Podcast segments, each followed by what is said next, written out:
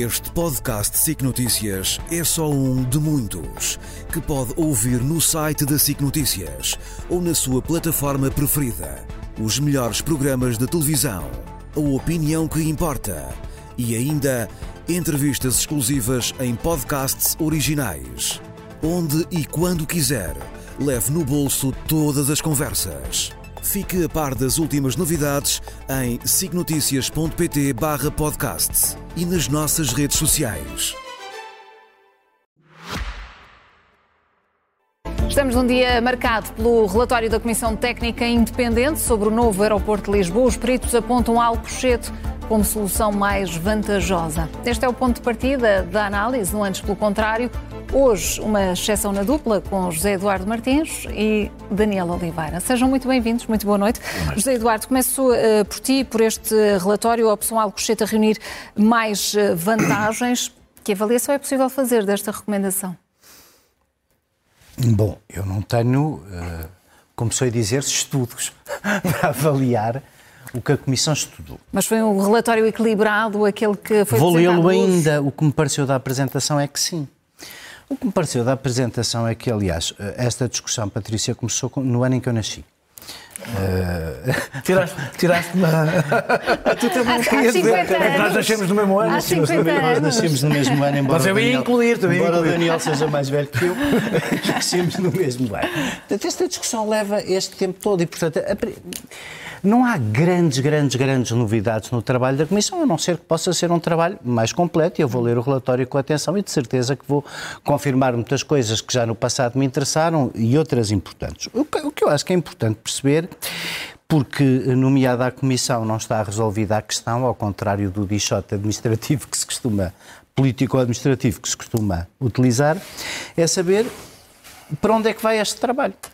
Se a solução apresentada é execuível e se quem for governo, porque só o próximo governo pode uh, tomar uma decisão sobre isto, eu aliás vi hoje com, com, com, com enfim, com algum humor a desfacer-se do Primeiro-Ministro, dizer que tinha muita pena desta decisão, não ser ele a Tinha tomar. inveja, não é? Inveja de quem vai tomar a decisão.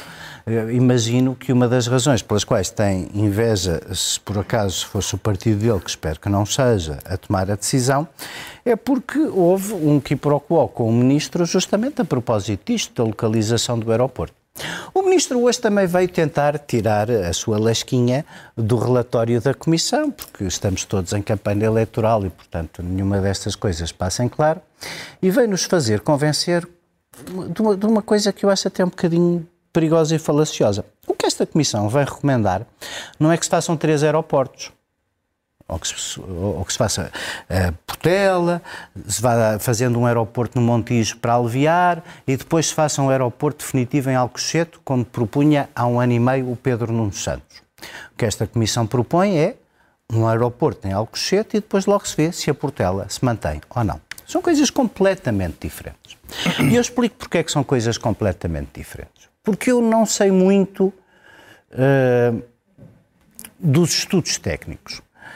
Mas, enfim, trabalhando no. tendo a profissão que trabalho há muitos anos, também não sou especialista em, em finanças. Mas sei fazer contas, às vezes, se calhar um bocadinho melhor que o engenheiro Terres.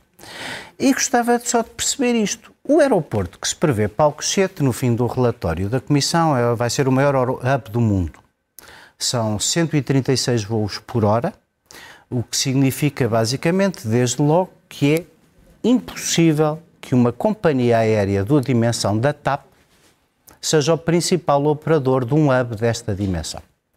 Mas eu não digo que não é possível termos um hub desta dimensão. A Comissão diz é uma coisa curiosa, que isto não custa dinheiro, porque o concessionário do aeroporto o fará.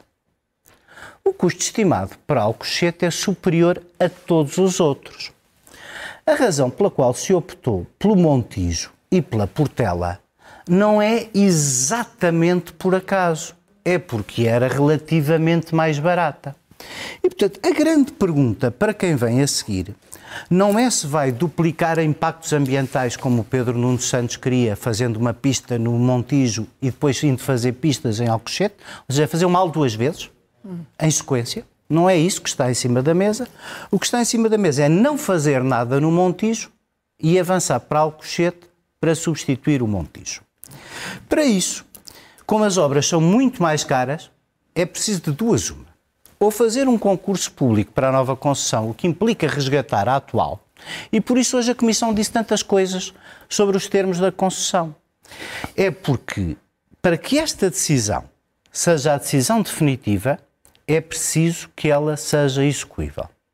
Se ela implica zero dinheiro dos contribuintes, então implica uma negociação com a concessão que nem começou e, portanto, antever um desfecho de tudo isto era como. Hum, é praticamente impossível. Eu diria que é praticamente impossível. Daniel, as, as, conclusões desta comissão, o que é que revelam e se o futuro governo deve seguir estas recomendações? Bem, eu, eu começo, começo por dizer, bem, 17 anos depois, cá estamos nós numa como é que um é? Numa, numa, mudança de 360 graus no mesmo sítio, em Alcochete, de onde, do meu ponto de vista, nunca deveríamos ter saído. Esse também é o meu. Mas... Uh, uh, eu não ponho, evidentemente, em causa a utilidade do trabalho da Comissão, da, da, da, da Comissão Independente. Tem, pelo menos, a utilidade. Nós sabemos que impacto é que as coisas podem ter e, portanto, tomar algumas medidas. Dizer uma coisa. Também são só pessoas do técnico. Sim, está bem. Mas... Com todo o respeito, mas isto tem sido muito uma discussão entre engenheiros do Sim, técnico não, não, e às seja, vezes convinha ouvir é alguém é mais e de fora. Mas eu, não foi o caso. Acho que, tem, acho que tem, tem, tem uh, utilidade, mas eu nunca lhe dei uh, centralidade política. Aliás, acho que a dificuldade de andámos a debater este assunto desde que eu e o Zé Eduardo nascemos, resulta também de uma dificuldade em tomar decisões que afetam privados e que têm investimentos privados e terrenos, etc., e muitos interesses, e a dificuldade do poder político tomar decisões. Desse ponto de vista, eu não acompanho o, Zé Eduardo eh, na crítica ao Pedro Nuno Santos, ele tinha de facto uma proposta que era uma proposta que tinha muitas semelhanças e uma diferença em relação ao que é. Fazer mais um aeroporto. Não, mas é que não, não, não é, é, é. preciso dizer, a proposta que existia é. A diferença é reforçar, como é proposto agora. Uhum. O, o, o, aeroporto Humberto Delgado fazer um investimento num aeroporto que vai ser destruído e, portanto, é a mesma coisa, naquilo que estamos a falar, é a mesma coisa, é um investimento que depois não vai ter continuidade, ou fazer um aeroporto barato para as low cost, o mais simples possível, enquanto sabendo, como, como aliás o Zé Eduardo aqui disse, sabendo que o aeroporto de, de, de, de Alcochete vai demorar tempo e que o país perde muito dinheiro com o tempo que demora.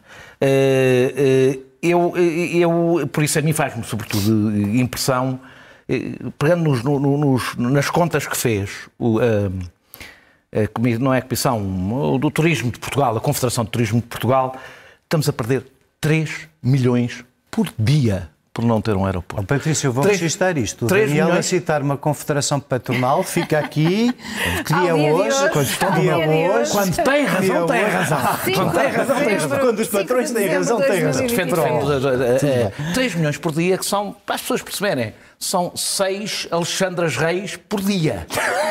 Pronto, só para as pessoas terem uma a medida, a medida que não, a unidade de medida que passou a ser Alexandre Reis, Reis, são seis Alexandres Reis por dia. Portanto, que nós perdemos em termos de uh, na economia. Uh, uh, eu eu eu, eu eu, o meu problema é que, se, o, o, o, sobre esta comissão e sobre o que vem a seguir, que é a negociação com o que essa é a questão política para mim é mais relevante Sim. neste debate, que é esta ideia de que o PS e o PSD devem negociar este tipo de investimentos. Eu provavelmente aqui. E devem? Não. Mas, devem conversar. Devem conversar. Acho que, em geral, não é, aliás, neste tipo de investimentos. Acho que os partidos devem conversar. E Mas quanto não é mais... essencial um entendimento não, porque isso é, é, é, para já é um erro. maior partido da oposição. Se nós partimos do princípio que todas as decisões que ultrapassam uma decisão de um mandato devem exigir um acordo entre os dois principais partidos sobre a gestão. Porque, na realidade, imensas decisões que nós não são grandes investimentos diários, sistema fiscal, etc., etc., que têm impacto, endividamento, que têm impacto para os governos seguintes. Mas depreende que os líderes dos próprios partidos não mudam. Ora, eu devo recordar que nós, uma das razões porque abandonámos Alcochete e passámos para Montijo, foi porque o mesmo partido que foi o PSD, que era defensor de Alcochete, passou a defender o Montijo. É, sim, porque, Porquê? Porque mudou o líder. Porque mudou o líder. O que é que aconteceu no caminho? Está bem. Houve, olha, Isso, quantos anos separam uma coisa da outra? Diga, mais uma razão. Então é, não, acrescentas outra razão. É, mudam as circunstâncias e, portanto, os partidos mudam de posição. Mais, os partidos aliam-se a outros. Hoje o André Olha, citei a Confederação Patronal, agora vou citar o André Ventura, que é um bocadinho pior.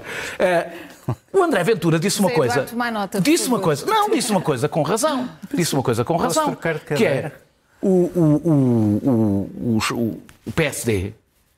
Diz o André Ventura na, na sua vontade. Eu não estou a dizer. Não, não Oh, interessa isso. Daniel. O que eu estou a dizer é o PSD vai ter, provavelmente, se governar, vai ter aliados, como o PS, vai ter aliados, não interessa se é o Chega, se é outro qualquer, que tem uma palavra a dizer sobre as grandes decisões que vão ser tomadas. A própria ideia de que o PS e o PSD acordam entre si, ad eterno, um grande investimento, é absurda por uma razão. É assim, quem governa, governa em nome do Estado.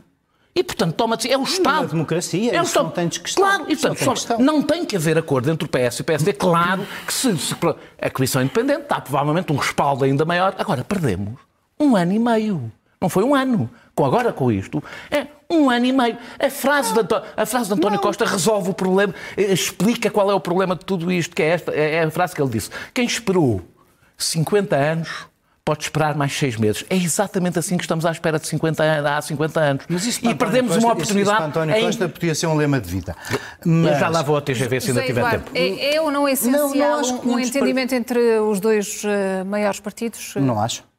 Ah, Não? tu- não, acho exatamente a mesma coisa que o Daniel. Eu quero que os principais partidos sejam diferentes, tomem opções, tomem decisões, E depois se cumprem. responsabilizem por elas, As que ganham seguem, eleições, cumprem. Com isso não tenho nenhum problema.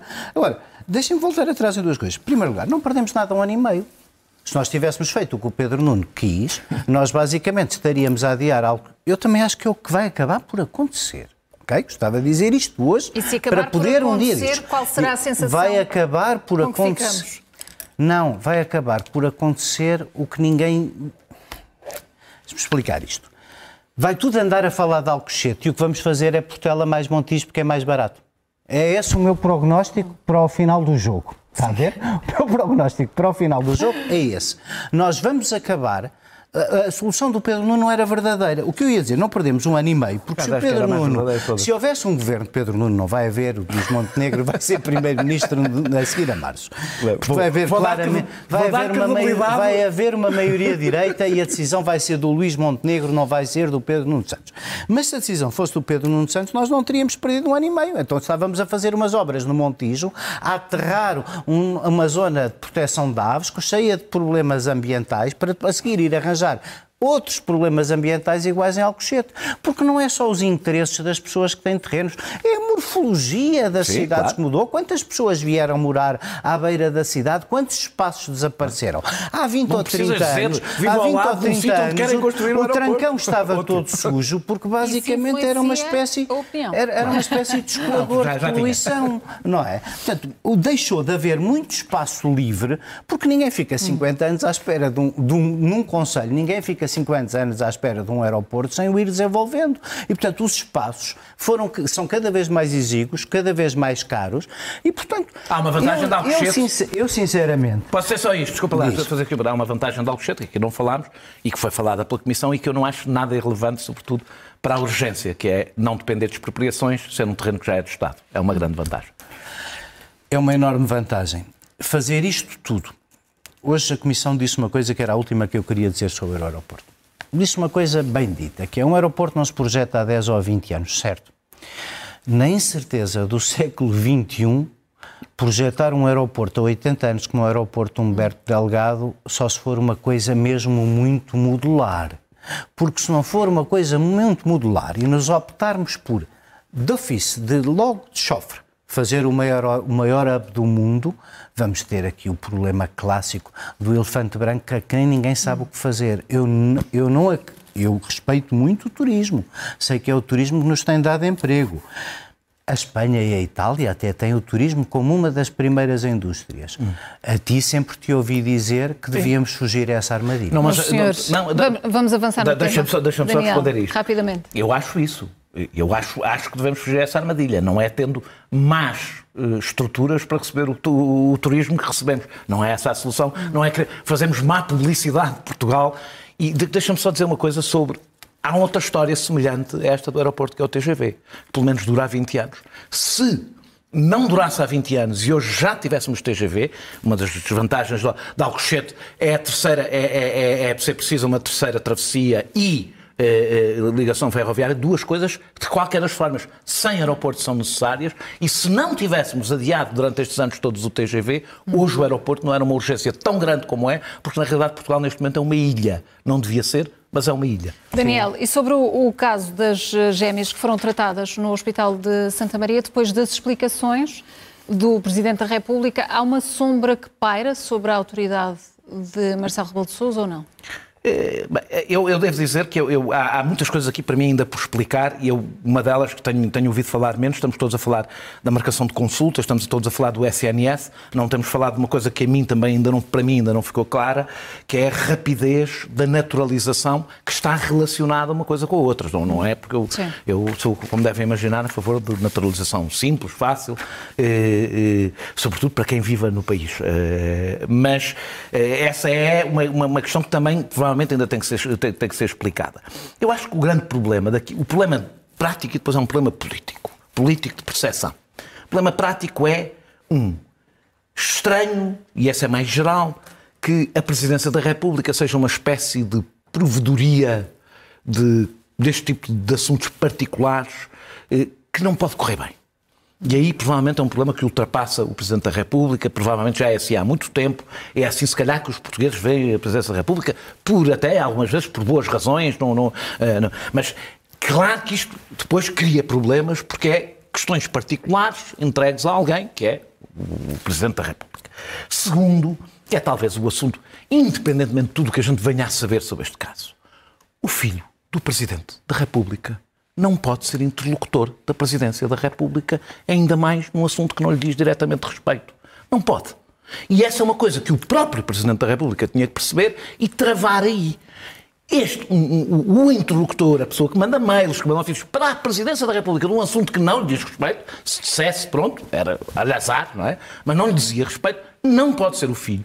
Porque eu até estou convencido, porque eu não sei o que é que aconteceu, mas é possível, eu acho que o Presidente da República não intercedeu não, não encontro nem nenhum dado que o permita dizer, nem nos, nos traços que conheço do Presidente da República, acho provável que isso tenha acontecido. Mas como é evidente, qualquer coisa que vem da Presidência da República e que lá tem o nome do filho do Presidente da República, tem um efeito inevitável. Compromete. Tem, tem um efeito inevitável. Não é só comprometer, tem um efeito inevitável nos serviços, no, onde entre. Mesmo que não seja uma cunha, fica imediatamente a aparecer uma cunha. Uh, o que é que eu acho sobre a questão do Presidente e da situação do Presidente? Este é dos assuntos, acho que as pessoas às vezes passam-nos ao lado. O assunto que, me, que provavelmente matou a popularidade de Cavaco Silva quando era Presidente da República foi a história das pensões. Da, da pensão, pensão dele? Da pensão dele. Não foi os escândalos políticos, os grandes assuntos políticos. Foi uma coisa pequena, deste género. Pequena no sentido, coisas que as pessoas conseguem... E este caso pode Igual. ter esse Tem, impacto? Não, não pode não. Tem. Tem. Está a ter. Ou seja, este, como estamos a falar, o Serviço Nacional de Saúde, uma questão de vida ou de morte, e o acesso à saúde, e, por, e ainda por cima, o acesso à saúde de alguém, eu não estou a falar de um estrangeiro, não é essa a questão. De alguém que não vive em Portugal, que não contribui para o sistema, que não está cá, que não tem uma relação eh, evidente Sim. com o país, não estou a comparar com pessoas que vivem, estrangeiros que aqui vivem, têm todo, todo o direito a utilizar o Serviço Nacional de Saúde. Tudo isto junto criará um problema que eu acho que só não vai ser maior para o próprio Marcelo, porque o país sabe que não se pode dar ao luxo de ter ao mesmo tempo um, uma crise no Poder Executivo, uma crise no Poder Judicial e ainda uma crise relacionada com o Presidente da República. E estou absolutamente convencido, e esta é, é, é a crítica maior que tenho a fazer a Marcelo, que se isto acontecesse ao Primeiro-Ministro, Marcelo não deixaria de largar uma, deixar uma farpa bastante grande junto do Primeiro-Ministro mesmo que dissesse só, é uma questão de respeitabilidade, é uma questão. As coisas que disse mais ou menos quando dissolveu, o, quando, quando demitiu o, o Primeiro-Ministro. José Eduardo, a, a, comunicação do Presidente da República foi eficaz ou suscitou ainda mais dúvidas? Um, a comunicação do Presidente da República não foi foi clara na medida do possível, não é clara sobre a história, porque eu tenho a obrigação de acreditar no Presidente da República. Aquilo é o que ele sabe e é o que ele pode transmitir. Mas começando pelo fim, pelo, por isto que o Daniel disse, há aqui um dano irrevogável na, ao Presidente. Alguém, mesmo que se considere, e eu considero, parece-me bastante evidente, que alguém anda a brincar com a justiça, brincando com denúncias anónimas e com estas coisas todas, Sendo evidente que o Presidente da República não tem, eh, obviamente, nenhum poder para fazer o que quer que seja, e não por acaso a Senhora Ministra da Saúde da época deu, antes das declarações do Presidente da República, uma entrevista em que considerava que não havia nenhuma dúvida sobre a elegibilidade destas duas raparigas brasileiras para o tratamento, a verdade é que. Hum, apesar deste spin todo, apesar de vermos coisas que eu acho que. Acho que a pequena clique lisboeta, eu sou lisboeta, não, gosto de dizer que sou de Cora, eu gosto de dizer que sou de Cora e preferia ser, mas sou lisboeta. Mas a pequena clique lisboeta perde-se na sua própria intriga. Eu ontem vi no outro canal o advogado, que tem sido praticamente porta-voz oficioso de Lacerda Machado e de António Costa, a comentar este caso. A semana passada não havia problema nenhum com os clientes dele, mas esta semana há um problema. E é uma pessoa que eu respeito imenso. Mas quer dizer, devia poupar-nos o favor de comentar estas coisas. Eu acho que se fosse o próprio mínimo ia das comentar. Claro, Sobretudo quando achei, há uma semana atrás, que não havia problema nenhum com o meu constituinte e agora tudo isto me preocupa imenso. Mas basta ir àquelas redes sociais que já ninguém frequenta, como, como o X, como o X e outras coisas, para, para, para perceber que há uma tentativa de spin de atirar lama neste momento para cima do Presidente da República. Olha, não, isso, eu, isso, isso pode fazer eh, ricochete para, para o governo? O regime, o regime é todo afetado por isto, portanto não participa. Os personagens que tentam fazer isto, uh, vamos lá ver, há sempre muitas ressurreições na política, mas neste momento já só o fazem por desfaçatez e numa espécie de política de terra queimada. Não, não, não vejo outro objetivo. Agora, de facto, eh, sendo evidente que me parece que o Presidente não faz isto, parece-me evidente que o Presidente não faz isto por acaso.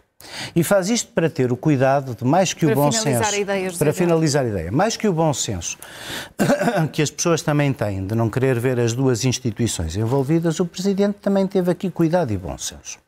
Pegou em tudo o que tinha e enviou para a Procuradoria-Geral da República e dificilmente alguma vez a Procuradoria-Geral da República escreverá um parágrafo parecido com aquele que tanto custou ao Primeiro-Ministro. E, portanto, nessa medida, de facto, há uh, patamares diferentes entre as duas instituições e Marcelo esteve incomparavelmente melhor. 20 segundos. Discordo completamente. Marcelo demorou um mês a responder esta pergunta. Um mês. É que não foi um bocadinho. E no meio ameaçou jornalistas que se envolvessem, na, que, que envolvessem o seu nome de tribunal. Portanto, teve tudo menos exemplar na forma. Isso é que ele não teve seguramente exemplar. E só dizer o SNS garante gratuitos. Não percebeste o que eu estava a dizer. O, o, o SNS dizer garante... é aquele que tratou de evitar que isto fosse uma questão judicial e que fosse só política. Pois, e nessa medida foi saber um senhor. Saber antes ajuda. SN, o SNS garante gratuitos tratamentos de 2 milhões. Quando as pessoas perguntam às vezes para onde é que nós vão os nossos impostos, nenhum seguro privado garante isto. É também para fazer já agora um elogio ao Serviço Nacional de Saúde. Estas crianças, não, se não tivessem um Serviço Nacional de Saúde, estas, as outras todas que são tratadas por isto, seguramente não teriam este tratamento. Daniel Oliveira, José Eduardo Martins, boa noite a ambos. E muito obrigada. Mundo, obrigado. E natural. E natural. Em qualquer lugar do mundo. Este podcast SIC Notícias é só um de muitos que pode ouvir no site da SIC Notícias ou na sua plataforma preferida. Os melhores programas de televisão, a opinião que importa e ainda entrevistas exclusivas em podcasts originais. Onde e quando quiser, leve no bolso todas as conversas. Fique a par das últimas novidades em signoticias.pt/podcasts e nas nossas redes sociais.